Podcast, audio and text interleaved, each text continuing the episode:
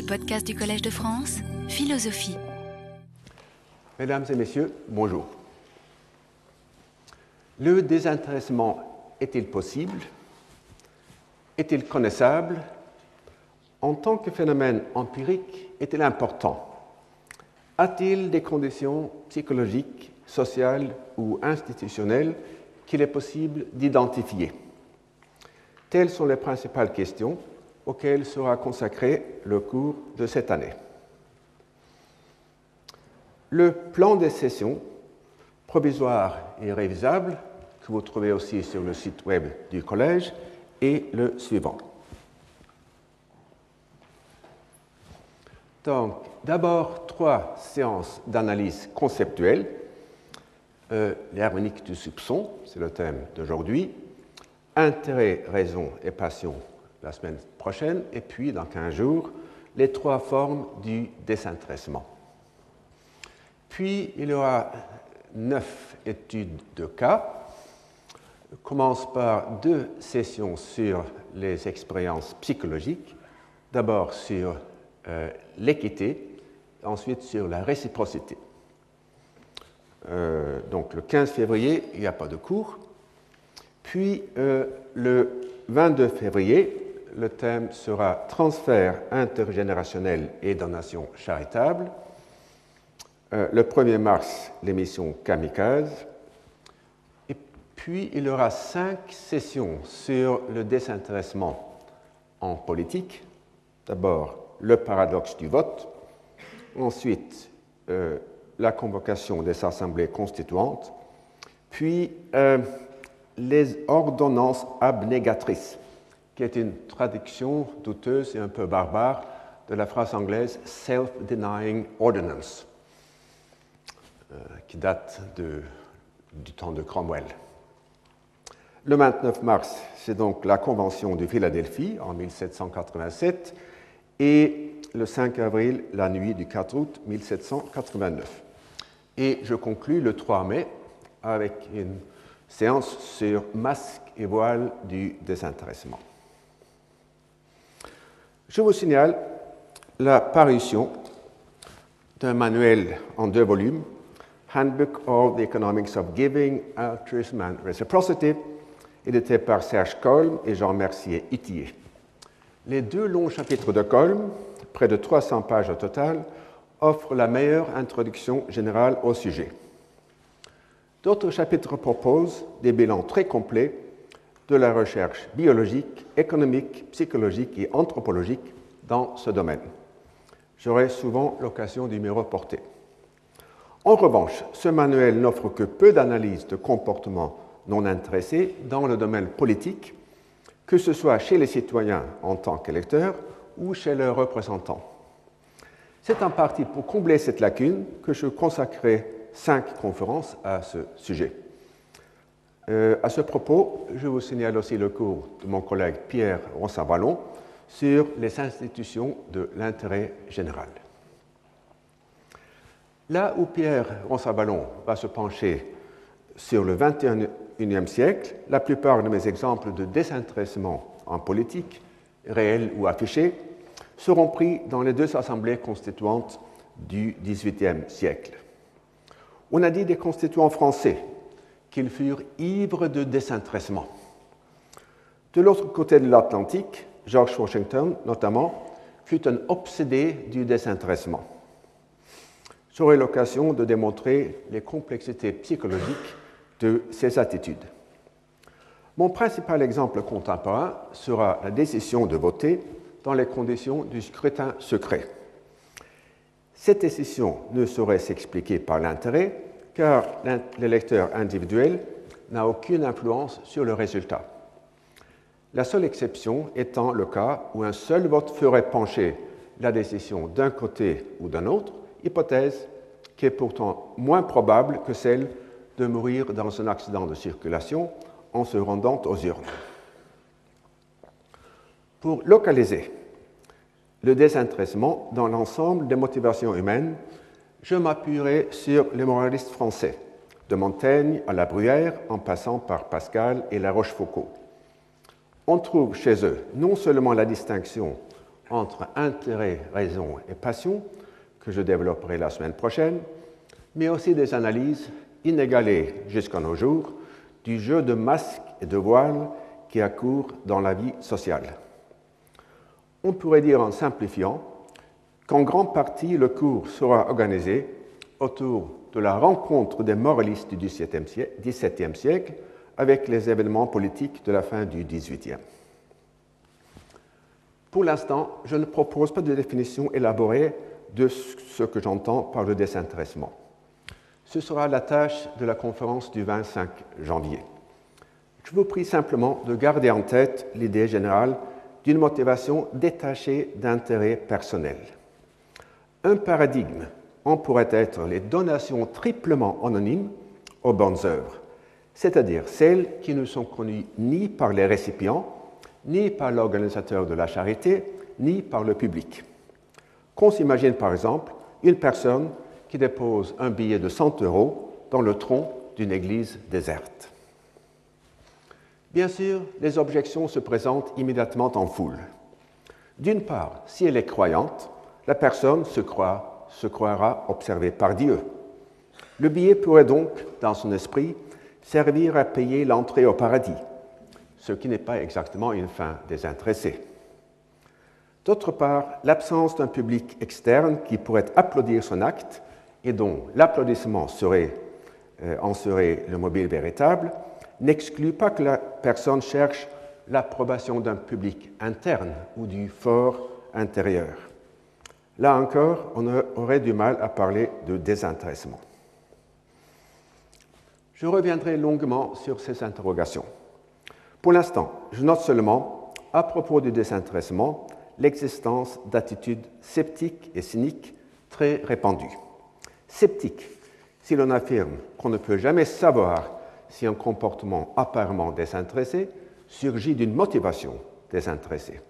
Cynique, si l'on affirme que ces motivations n'existent pas et que l'apparence de désintéressement s'explique toujours par des mobiles intéressés. Entre ces deux attitudes, on trouve celle du soupçon. Commençons par l'attitude sceptique. Dans un texte célèbre, Kant nie que nous puissions jamais savoir le vrai mobile d'un acte vertueux.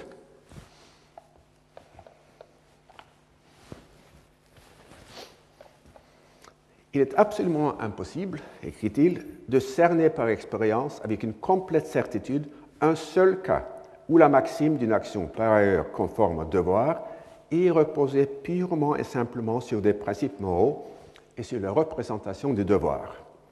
Car il peut certes se trouver parfois que nous ne rencontrions, à l'occasion du plus tranchant examen de nous-mêmes, absolument rien qui, à l'exception du motif moral du devoir, ait pu être assez puissant pour nous inciter à telle ou telle bonne action et à un si grand sacrifice mais on ne peut nullement en conclure avec certitude qu'aucun mobile secret relevant de l'amour propre, euh, Selbstliebe, euh, n'ait pas été en fait, au-delà de la simple illusion motivée, Vorspiegelung, de cette idée, la cause véritablement déterminante de la volonté.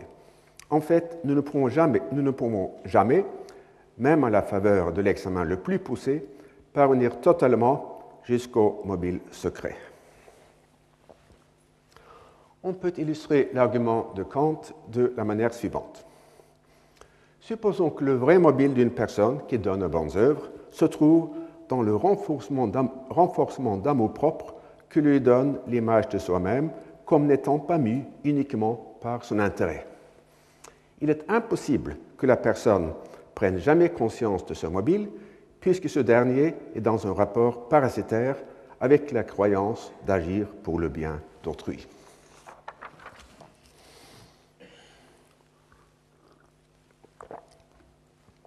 Dans un autre registre, la Bruyère fit la même observation.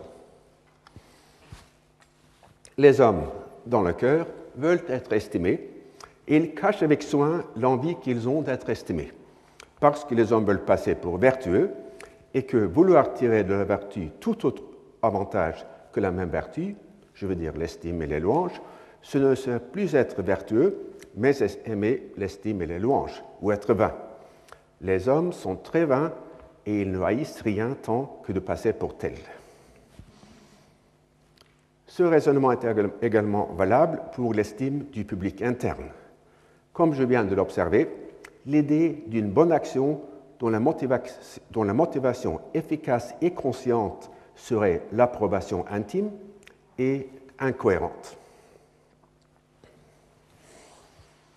Il est peut-être utile d'expliquer ici l'idée de motivation inconsciente dont il sera souvent question dans ce cours. Je défendrai sur ce point les deux propositions suivantes. D'une part, il est impossible de nier l'existence de processus mentaux inconscients et motivés. Bien avant les démonstrations de la psychologie expérimentale, dont il sera souvent question dans le cours, on pouvait s'appuyer sur l'introspection, sur les observations de tous les jours, ainsi que sur les moralistes et les auteurs de fiction. D'autre part, nous n'avons pas la moindre idée des mécanismes précis qui sont en jeu. Cette deuxième proposition implique évidemment le rejet d'une partie importante de la partie psychanalytique. Dans la phrase très juste de Lionel Nakache, dans un livre qui vient de paraître, Freud n'hésite pas à attribuer à l'inconscient un jeu d'attributs qui nous semble être le propre de la conscience, au nombre desquels on compte notamment un mode de pensée intentionnel et même stratégique. Cela dit, on verra la semaine prochaine que d'autres idées freudiennes sont tout autrement intéressantes. Examinons maintenant l'attitude cynique et commençons par deux versions qui impliquent autrui de manière essentielle.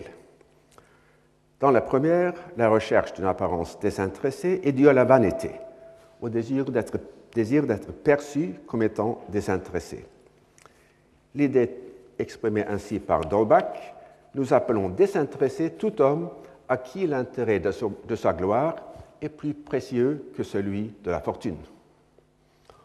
On verra tout à l'heure que Necker, ministre de Louis XVI, tomba dans cette catégorie. Dans la seconde version, la recherche d'une réputation de désintéressement est plutôt un investissement dont la valeur est instrumentale plutôt qu'intrinsèque. D'après La Rochefoucauld, la générosité est un industrieux emploi du désintéressement pour aller plutôt à un plus grand intérêt.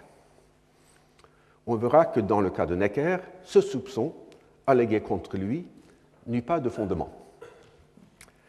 La, maxime, la première maxime de La Rochefoucauld, que je viens de citer, de teneur nettement réductionniste, est tirée de la première édition des Maximes qui, dans la phrase de l'éditeur Jacques Truchet, est plus vigoureuse peut-être que l'édition définitive. Il entend par là que la première définition est souvent plus catégorique, présentant moins de réserves et de nuances que l'édition définitive. Dans cette dernière, la première maxime citée est affaiblie dans le terme suivant. Ce qui paraît générosité n'est souvent qu'une ambition déguisée qui méprise de petits intérêts pour aller à de plus grands. Donc, dans cette forme, la maxime n'exclut pas la possibilité d'un vrai désintéressement, mais affirme que souvent la générosité n'est seulement qu'en apparence.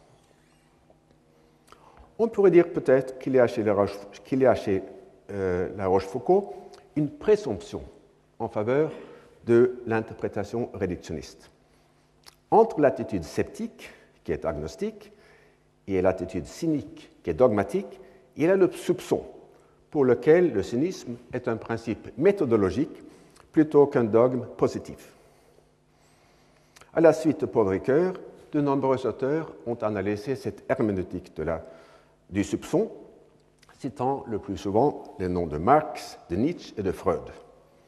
Avec eux, comme l'observe Ricoeur, après le doute cartésien sur la chose, nous sommes entrés dans le doute sur la conscience y compris la conscience désintéressée.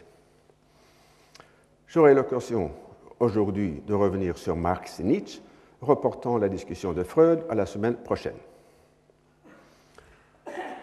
Parmi les praticiens de l'herméneutique du soupçon, On peut également citer les économistes néoclassiques, qui déploient des astuces ingénieuses et parfois absurdes pour démontrer les racines intéressées de tel ou tel comportement apparemment altruiste ou bienveillant. Ainsi, par exemple, les legs testamentaires, testamentaires ne seraient qu'un instrument de chantage pour extraire le maximum d'efforts des héritiers en laissant planer l'incertitude jusqu'au dernier instant. Cette hypothèse est bonne sans doute à faire des romans policiers à la manière d'Agatha Christie, mais on verra que sa valeur scientifique est plus mince. Un autre exemple de ce réductionnisme économique me permet d'anticiper sur le cours du, 20 et du, du 8 et du 22 février. Il s'agit de versements faits par les personnes qui ont émigré pour des raisons économiques à leurs parents restés dans le pays d'origine. Très souvent, la famille de l'émigré a contribué aux frais de voyage, qui sont souvent importants, et le versement pourra donc se percevoir comme un remboursement de ces frais. Pour l'économiste, cette idée suscite pourtant les deux questions suivantes. Premièrement, pourquoi l'émigré rembourserait-il les frais quand il est dans son intérêt de ne pas le faire? Deuxièmement, pourquoi la famille avancerait-elle les frais si le non-remboursement est prévisible? La structure de la situation est celle des jeux de confiance, trust games, dont il sera beaucoup question dans le cours du 8 février. Ici, je voudrais seulement me pencher un instant sur les réponses qu'ont proposées certains économistes dans le contexte migratoire. Selon, eux, il est dans l'intérêt de l'émigré de reverser une partie de ses gains aux compatriotes qu'il a laissés derrière lui afin de les décourager d'émigrer, eux aussi, ce qui pourrait faire baisser son salaire à lui. On verra dans le cours du 22 février que cette explication ne tient pas debout. En fait, à mon avis, elle est d'une absurdité criante. Du point de vue de la sociologie de la science, il a pourtant un certain intérêt puisqu'elle démontre jusqu'où sont prêts à aller les économistes afin d'éliminer les motivations non, non intéressées de leurs équations. La vanité et le désir instrumental de se bâtir une réputation de désintéressé présupposent tous les deux l'existence d'un public externe. Inversement, les actes accomplis devant un public induisent facilement le soupçon qu'ils l'ont été afin précisément d'être perçus par ce public. Ainsi, d'après Montaigne,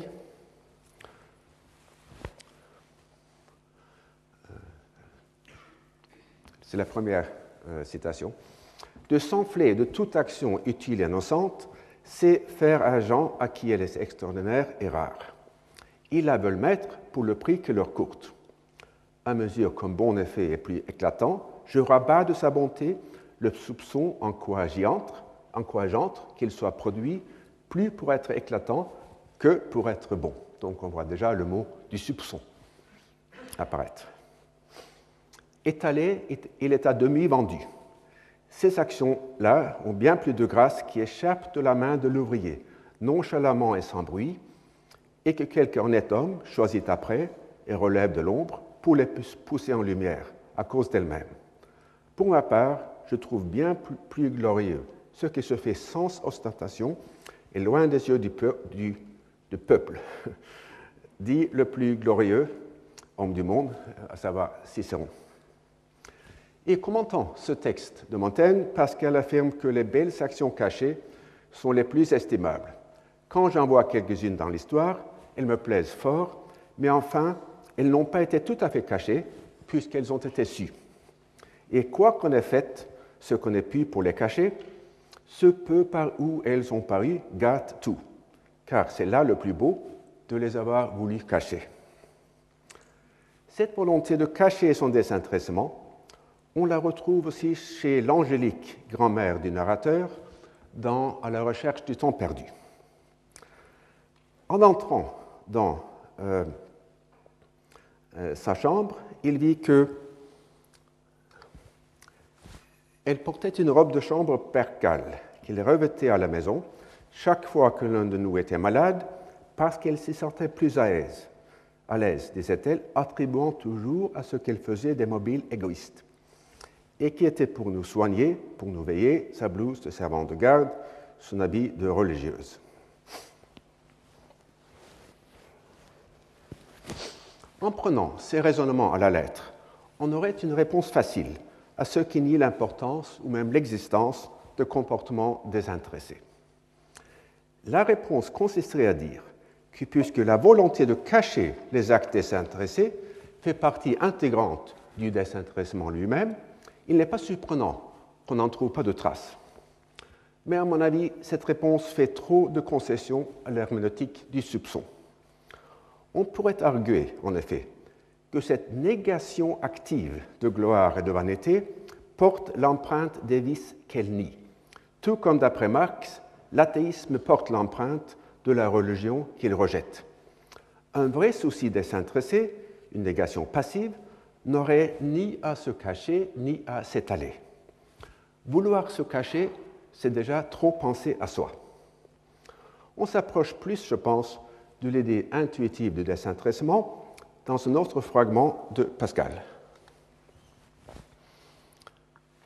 Le style de l'Évangile est admirable en tant de manières, et entre autres en ne mettant jamais aucune invective contre les, les bourreaux et les ennemis de Jésus-Christ. Si cette modestie des historiens évangéliques avait été affectée, aussi bien que tant d'autres traits d'un si bon caractère, et qu'ils ne l'eussent affecté que pour le faire remarquer, s'ils n'avaient pas osé le remarquer eux-mêmes, ils n'auraient pas manqué de se procurer des amis qui eussent fait ces remarques à leur avantage. Mais comme s'ils ont agi de la sorte, sans affectation et par un mouvement tout désintéressé, ils ne l'ont fait remarquer à personne, et je crois que plusieurs de ces choses n'ont point été remarquées jusqu'ici. Et c'est ce qui témoigne euh, de la froideur avec laquelle la chose a été faite. Oui, ça doit être de la froideur, oui. Non, euh, bon, je ne me rappelle pas. Euh, j'ai dû faire une erreur de transcription, je pense. Il existe aussi un réductionnisme plus subtil qui ne fait en aucune façon appel à la présence d'autres personnes. Il est exprimé dans une autre maxime de La Rochefoucauld L'orgueil se dédommage toujours et ne perd rien, et ne perd rien lors même qu'il renonce à la vanité. L'acte de renoncer à l'applaudissement externe est lui-même applaudi par l'audience interne. Comme je l'ai noté à propos de Kant, il s'agit là forcément d'un processus inconscient. Il présuppose que dans la société en question, le désintéressement est plus hautement valorisé que la poursuite de l'intérêt et de plus que cette valeur est intériorisée par l'individu en question. On examinera la semaine prochaine quelques effets de cette hiérarchie normative des motivations.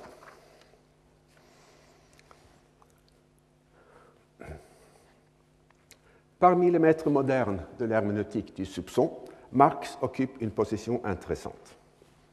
Avant de proposer une critique marxiste, entre guillemets, du désintéressement, il en fit l'éloge. Dans un article de 1842, paru dans la Gazette rhénane, il fait le, procès d'une loi sur le vol de bois adoptée par la Diète rhénane. Parmi les nombreuses objections qu'il soulève, citons celle selon laquelle la loi fera du propriétaire des bois le juge, par gardien interposé, dans sa propre cause. D'une part, la loi assigne au gardien la tâche de dénoncer les vols de bois. D'autre part, le gardien est aussi supposé déterminer la valeur du bois volé, ce qui crée un conflit d'intérêts évident. Pour citer Marx, en tant que gardien des forêts, il doit protéger l'intérêt du propriétaire, mais en tant qu'évaluateur, il doit tout autant protéger celui qui a enfreint les régulations forestières contre les demandes extravagantes du propriétaire. Nous rencontrons là une définition classique du désintéressement, selon laquelle celui-ci ne concerne en rien la motivation de l'agent, mais plutôt le fait qu'il n'a pas l'occasion ou l'opportunité de faire jouer son intérêt propre, ou, comme dans le cas présent, l'intérêt de son principal. Il en sera longuement question dans le cours du 25 janvier.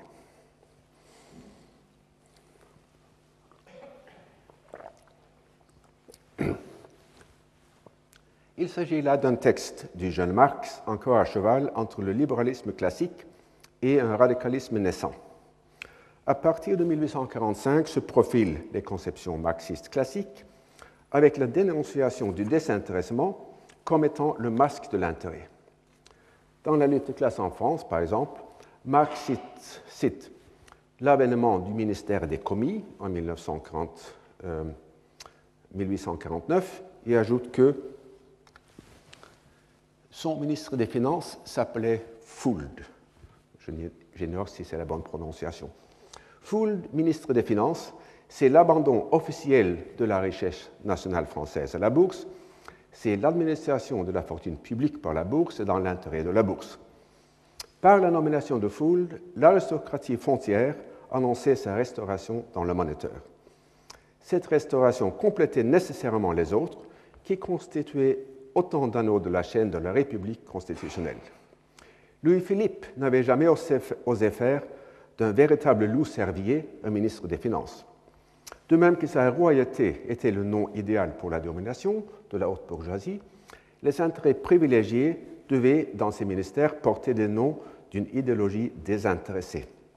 Ideologisch uninteressierte.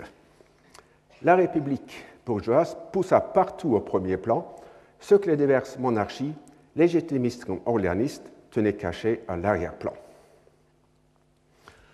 Dans le 18 Brumaire, Marx nous explique comment la bourgeoisie devait de nouveau se retirer, à l'arrière-plan, puisque c'était dans son intérêt politique que le gouvernement ne soit pas une expression directe de son intérêt économique.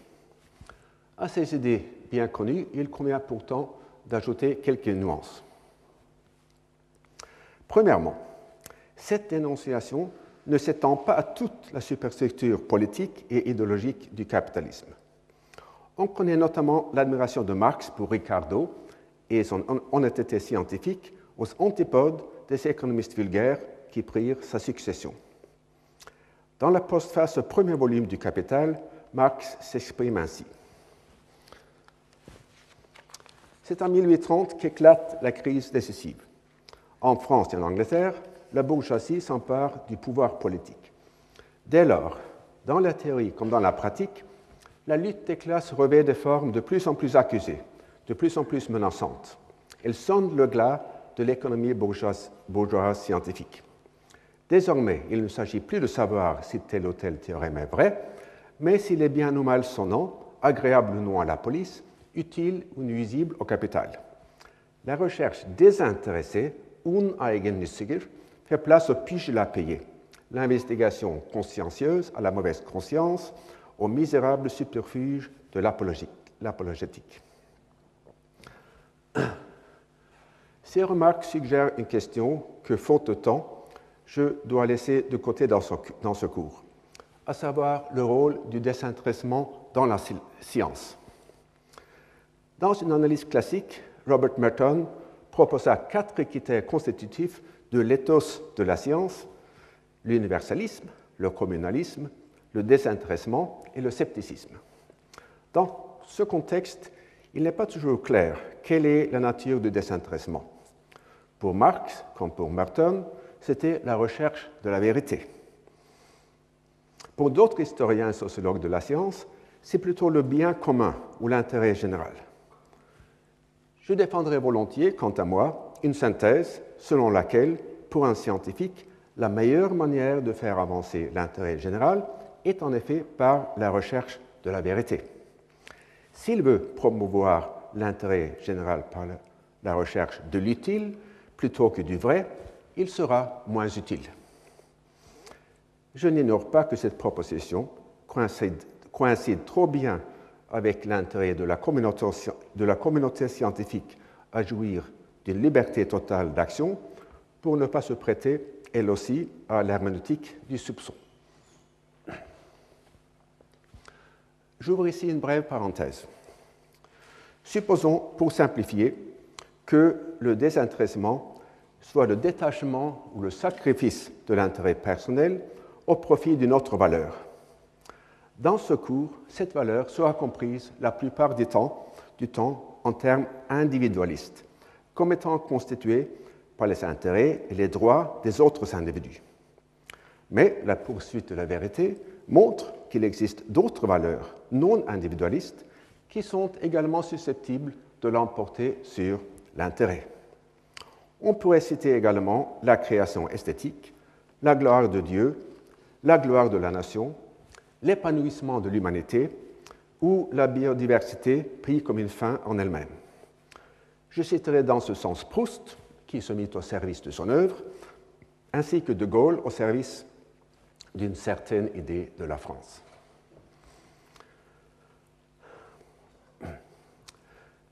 Je veux bien que De Gaulle ait eu une attitude désintéressée, mais ce fut au profit de la France plutôt qu'à celui des Français individuels. Il n'y a aucune raison de nier que ceux qui poursuivent ces fins supra-individuelles soient désintéressés, même s'il s'agit de fins que je ne partage pas ou même ne comprends pas. Mon intention est d'employer le terme de désintéressement dans un sens éthiquement neutre. C'est donc surtout à cause des contraintes de temps que je me limiterai le plus souvent aux motivations et aux comportements désintéressés qui profitent ou sont censés profiter à d'autres individus.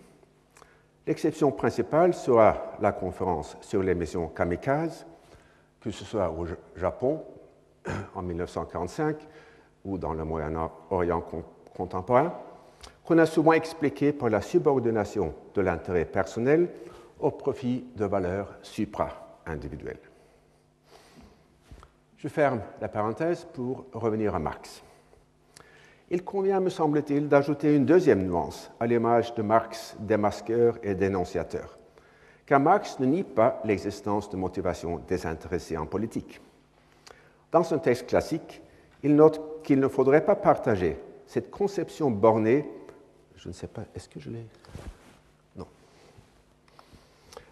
Il ne faudrait pas partager cette conception bornée que la petite bourgeoise a pour principe de vouloir faire triompher un intérêt égoïste de classe. Il croit au contraire que les conditions particulières de sa libération sont les conditions générales en dehors desquelles la société moderne ne peut être sauvée et la lutte des classes évitée. Autrement dit, on ne doit pas poser le contre-intéressement comme un critère du désintéressement. Il n'y a aucune raison, par exemple, de ne pas attribuer une motivation désintéressée aux suffragettes anglaises quand elles, quand elles demandèrent le droit de vote pour les femmes. La différence est évidemment que les suffragettes n'étaient pas, comme l'était la petite bourgeoisie, victimes d'une illusion motivée. Ailleurs, Marx écrit que, aussi varié que fut divers le socialisme des diverses grandes fractions du parti de l'anarchie, suivant les conditions économiques et tous les besoins révolutionnaires de leur classe, de leur fraction de classe qui en découlait, il était d'accord sur un point proclamer qu'il est le moyen d'émancipation du prolétariat et que l'émancipation de celui-ci est son but. Tromperie voulue chez les uns, aveuglement volontaire, Selbsttäuschung chez les autres, qui proclament le monde transformé selon leurs besoins comme le meilleur des mondes pour tous, comme la réalisation de toutes les exigences révolutionnaires et la suppression de toutes les collisions révolutionnaires.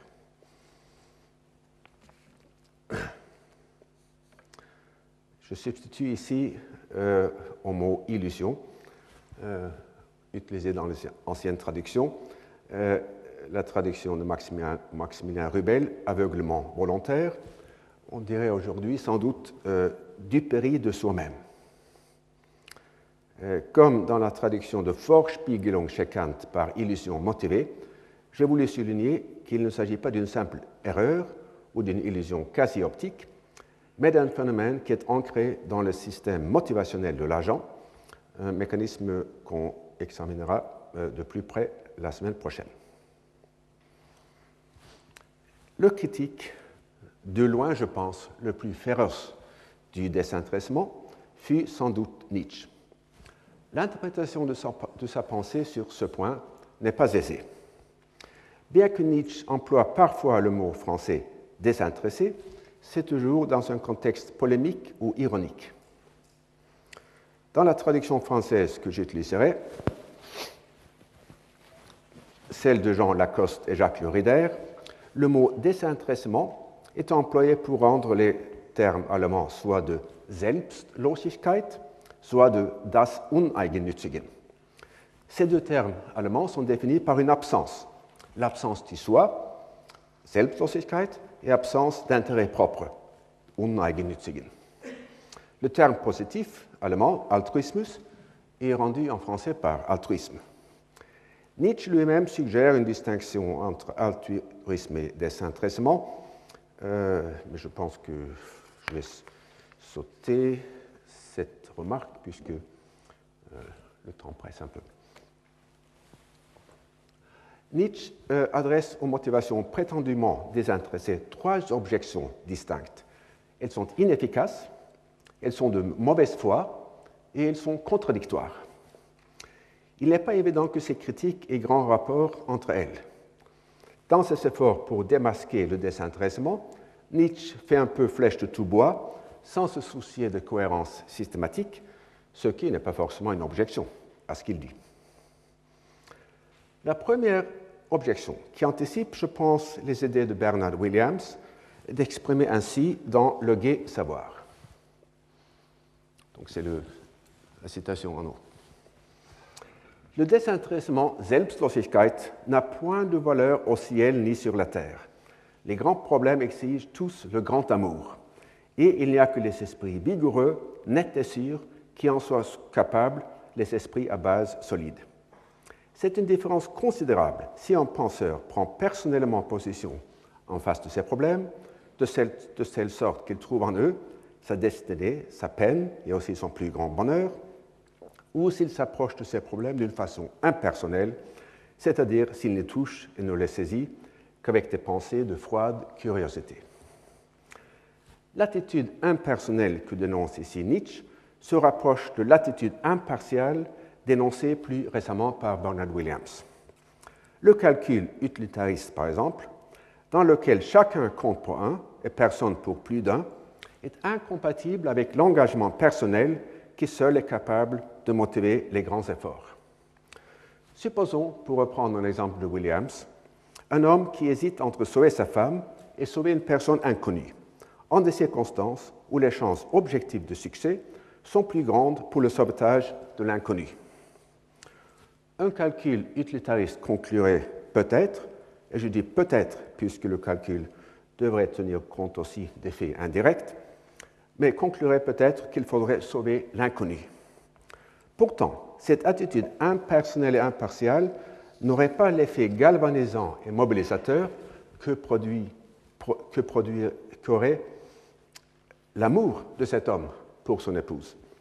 Si donc les chances de succès sont une fonction des circonstances objectives, aussi bien que de la motivation subjective, il se peut que l'attitude impersonnelle soit moins efficace selon les termes même de l'utilitarisme, qu'une attitude personnelle.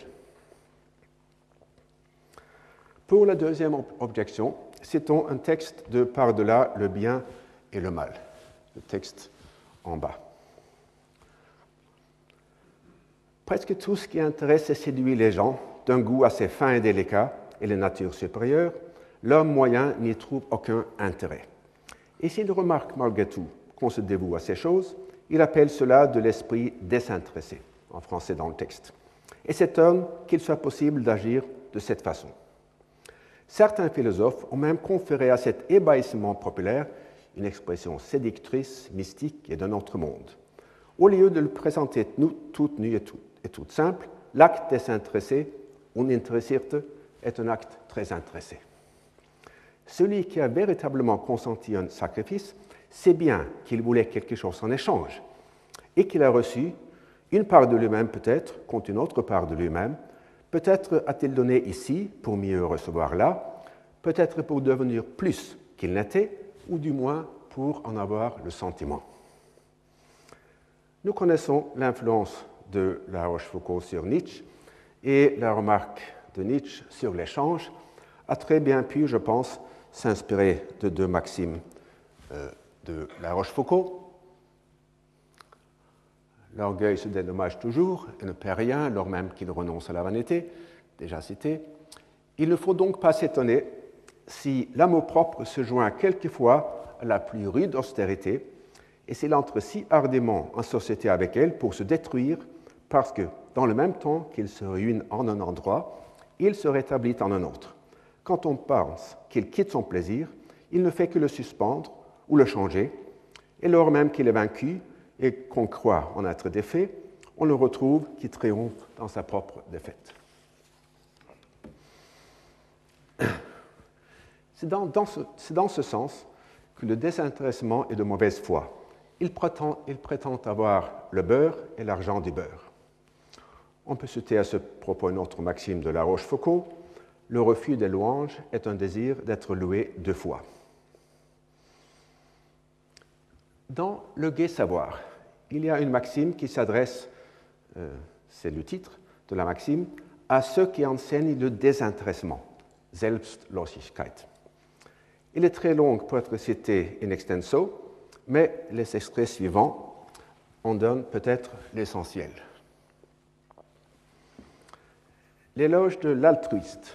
Alors là, je pense qu'en vue de ce que je viens de dire, les traducteurs auraient dû mettre euh, désintéressé pour Selbstlosen. Mais euh, passons.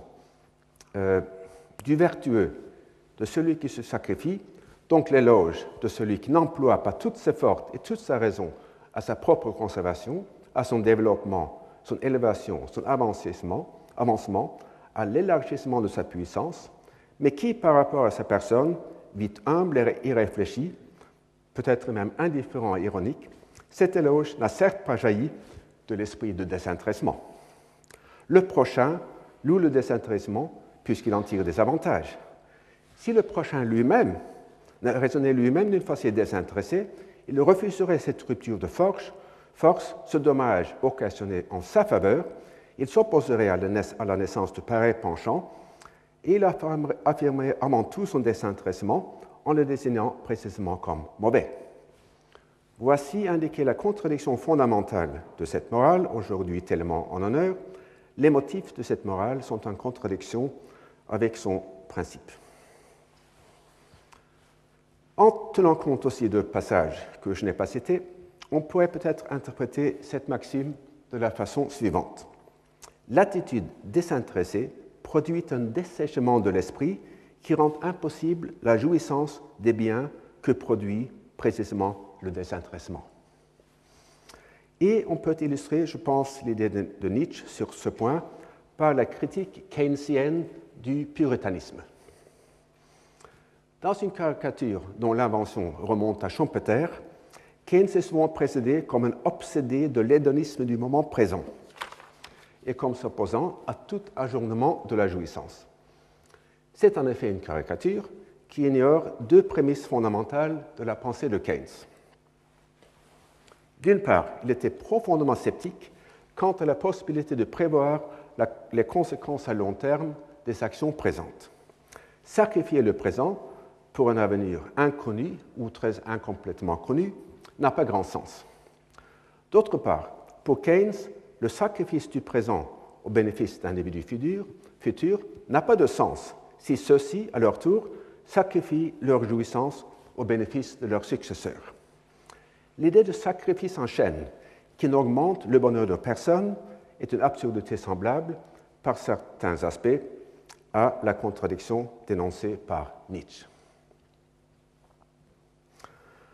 Je ne dis pas que l'interprétation que je viens d'esquisser de cette maxime de Nietzsche s'impose absolument. On pourrait aussi peut-être euh, la lire à la lumière d'un texte où le narrateur chez Proust réfléchit sur la découverte qu'il vient de faire dans la bibliothèque du prince de Guermantes, à savoir que l'œuvre d'art était le seul moyen de retrouver le temps perdu. Certes, ce que j'avais éprouvé dans la bibliothèque et que je cherchais à protéger, c'était plaisir encore, mais non plus égoïste, ou du moins d'un égoïsme. Et puis, une longue parenthèse, car tous les altruismes féconds de la nature se développe selon un mode égoïste, l'altruisme humain, qui n'est pas égoïste, est stérile. C'est celui de l'écrivain qui s'interrompt de travailler pour recevoir un ami malheureux, pour accepter une fonction publique, pour écrire des articles de propagande, donc de l'égoïsme utilisable pour autrui. C'est un brouillon, donc il se répète. Euh, cette idée d'un altruisme stérile est proche, je pense, de la critique nietzschéenne de, pour, euh, de celui euh,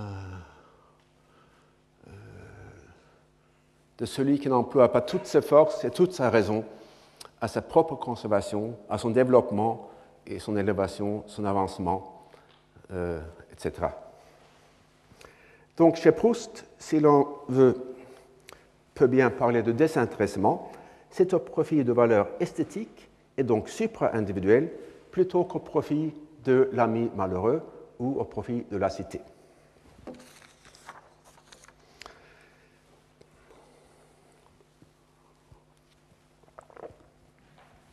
Parmi les critiques récentes du désintéressement, j'examinerai maintenant celle de Pierre Bourdieu lors de deux conférences au Collège de France en 1988 sous le titre Un acte désintéressé est-il possible?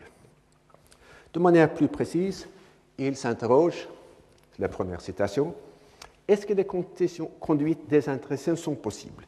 Et si elles le sont, comment et à quelles conditions? Si l'on reste dans une philosophie de la conscience, il est évident qu'on ne peut répondre que négativement à la question et que toutes les actions apparemment désintéressées cacheront des intentions de maximiser une forme quelconque de profit. La philosophie de la conscience, c'est l'idée sartrienne de la transparence à soi, à l'opposé de l'idée inspirée par Merleau-Ponty de l'habitus. Ainsi, Bourdieu conclut-il, si le désintéressement est sociologiquement possible, ça ne peut être que que par la rencontre entre des habitus prédisposés au désintéressement et des univers où le désintéressement est récompensé.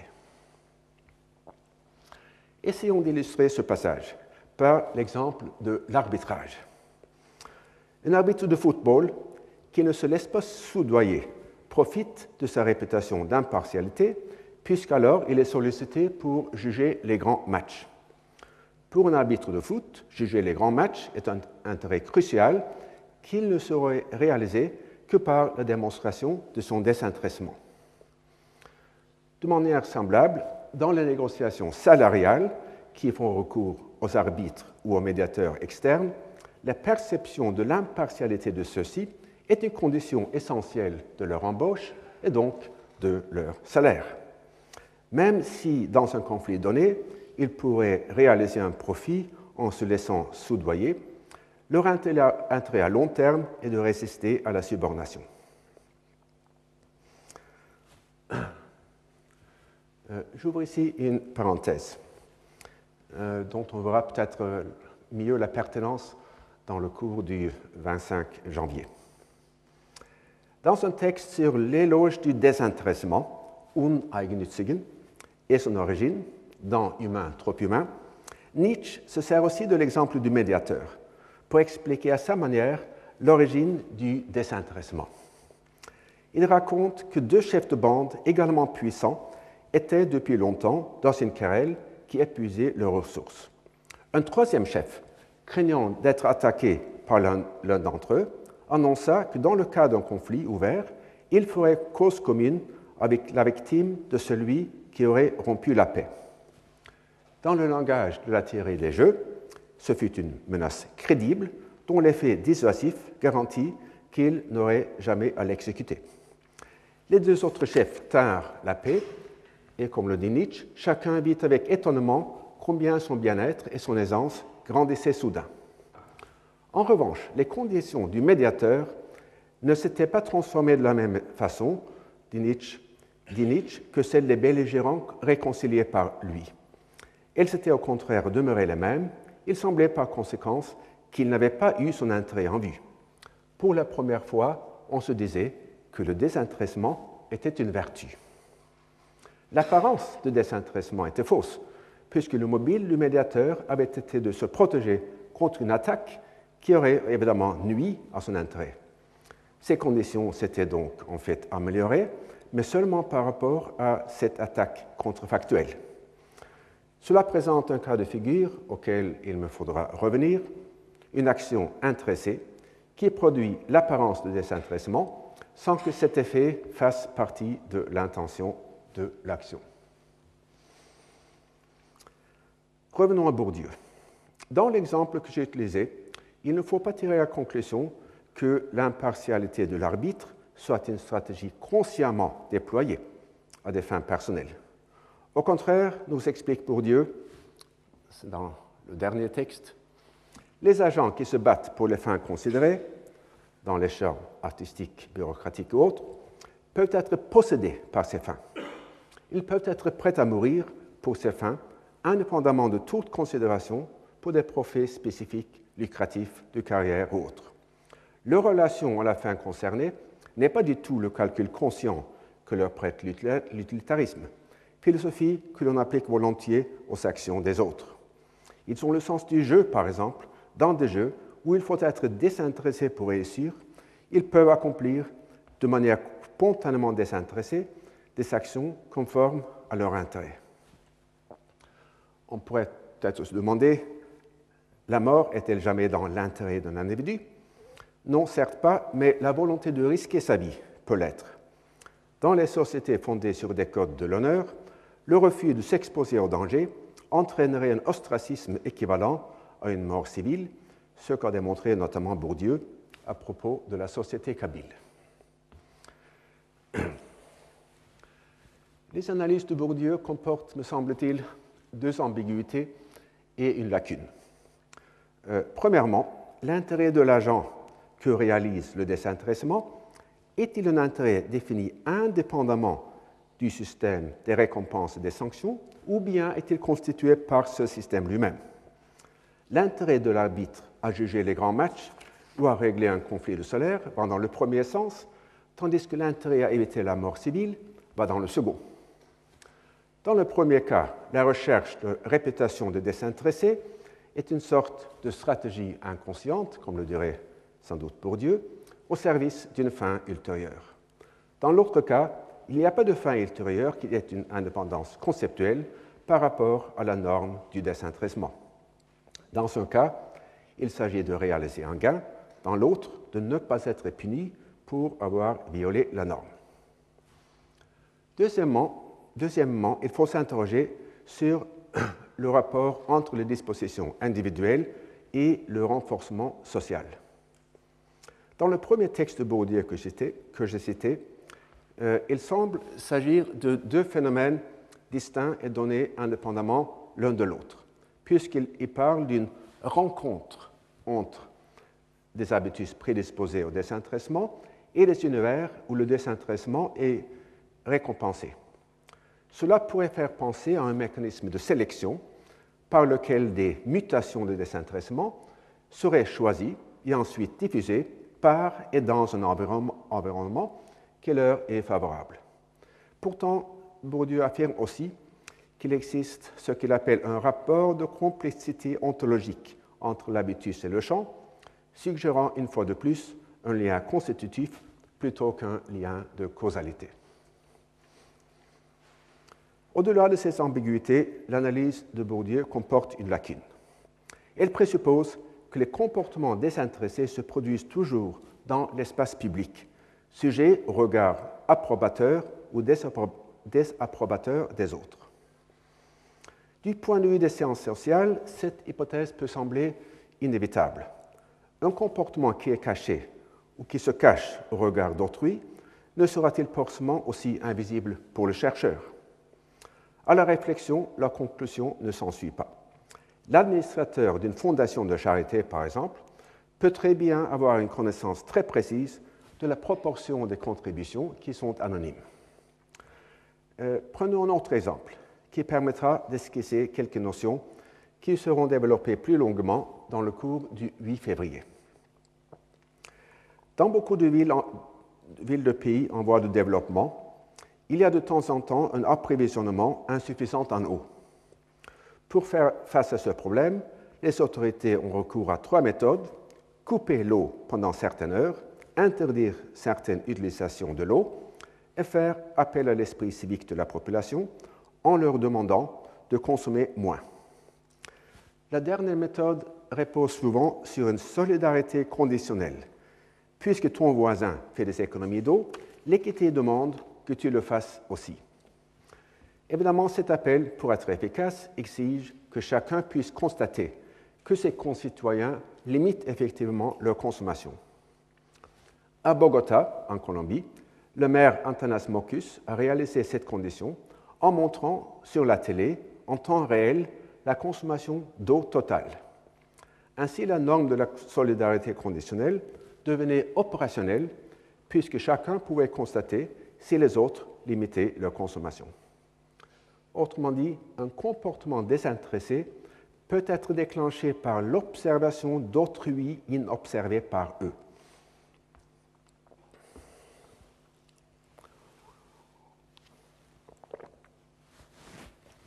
Je voudrais conclure cette conférence par quelques réflexions sur un texte de Jeremy Bentham, dans lequel il dénonce ce qu'on n'appelait pas encore l'herméneutique du soupçon. Le texte est extrait d'une note titrée Conduite à tenir par le roi, c'est-à-dire par Louis XVI, rédigée sans doute vers la fin de 1788, dans un français un peu incertain. Bentham esquisse d'abord l'état des esprits à cette époque, affirmant que depuis quelques années, l'idée de droit en fait en France des pas si gigantesques qu'elle semble parvenir à peu près au point d'avoir fermé la porte au sentiment de reconnaissance. Il continue ainsi.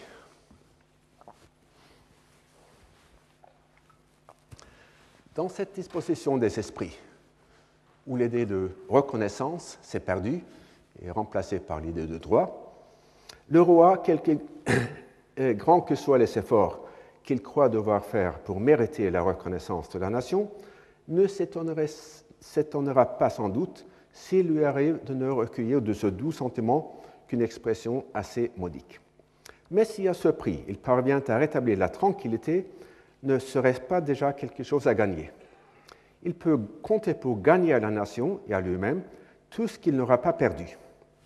Quelque parti qu'il prenne, quelque sacrifice qu'il fasse, jamais il ne parviendra à étouffer la race de médisants. Vermine que la mauvaise humeur et la vanité ne manqueront jamais de nourrir dans le corps politique le plus sain. C'est surtout la vanité qui est la source la plus prolifique de cette injustice. On veut entendre finesse à tout. Et comme dans cette espèce de tribunal, un pressentiment sympathique de la disposition générale fait regarder le parti de la condamnation comme le plus sûr, on préfère la supposition la plus forcée à la honte d'avoir soupçonné qu'une démarche d'une personne constituée en député a pu avoir eu un principe louable. Que Washington s'obstine à garder la retraite, ce n'est qu'un moyen de se frayer par la route de l'anarchie le chemin au despotisme. Que Necker, au lieu de se faire payer comme un autre de ses services, de sa charge, paie encore avec son argent la permission de les rendre, ce n'est qu'un moyen raffiné d'arriver aux fins de la cupidité. Que Louis XVI abdique en faveur des députés de son peuple la puissance législative, ce ne sera que le résultat d'un projet approfondi pour reprendre tout cela et plus encore dans un moment favorable. Ce texte remarquable appelle plusieurs commentaires. De manière générale, on a proposé plusieurs explications de la tendance à attribuer des mobiles intéressés aux autres, qui va de pair, bien sûr, avec la tendance à s'attribuer des mobiles désintéressés à soi-même. David Hume offre une justification pragmatique. C'est une maxime politique juste qu'on doit tenir tout homme pour un fripon, naïve, et ne lui supposer d'autres motifs à ses actions que son intérêt privé même s'il apparaît, étrange qu'une maxime serait vraie en politique, qui est fausse en fait. La maxime se justifie par les trois prémices suivantes, implicites chez Hume, mais explicites explicite chez nombre de ses successeurs. Premièrement, il y a peu de gens honnêtes. Deuxièmement, il n'existe aucune méthode fiable pour les identifier, parce qu'il est également dans l'intérêt des malhonnêtes d'afficher une guise désintéressée.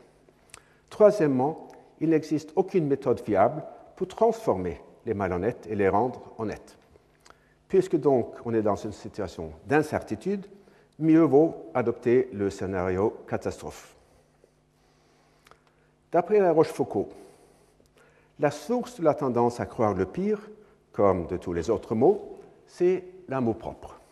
D'une part, observe-t-il, si nous n'avions pas point de défaut, nous ne prendrions pas tant de plaisir à en remarquer dans les autres.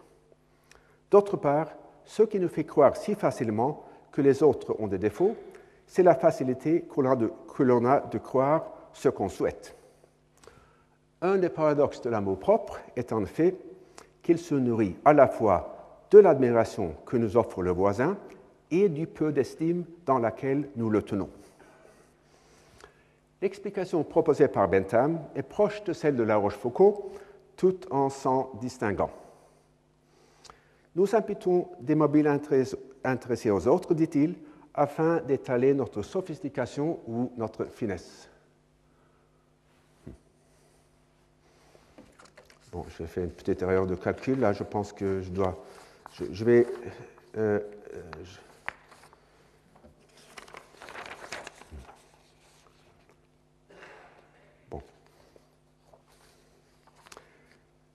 Je vais achever, euh, lire encore une petite page, page, page et demie, et puis euh, je vais reporter la fin euh, à la semaine prochaine. Bon. Mais je conclus sur ce point. Donc, d'après Bentham, nous imputons des mobiles intéressés aux autres afin d'étaler notre sophistication ou finesse. Il s'agit donc d'un rapport triadique plutôt que simplement diadique. Ce n'est pas le fait de remarquer les défauts, d'autrui qui nous fait plaisir, mais de le faire devant un public. Comme je l'ai déjà fait remarquer, on peut observer ces tendances à l'œuvre dans les travaux d'économistes modernes, lesquels tendent systématiquement à supposer des mobiles intéressés chez les agents dont ils modèlent le comportement.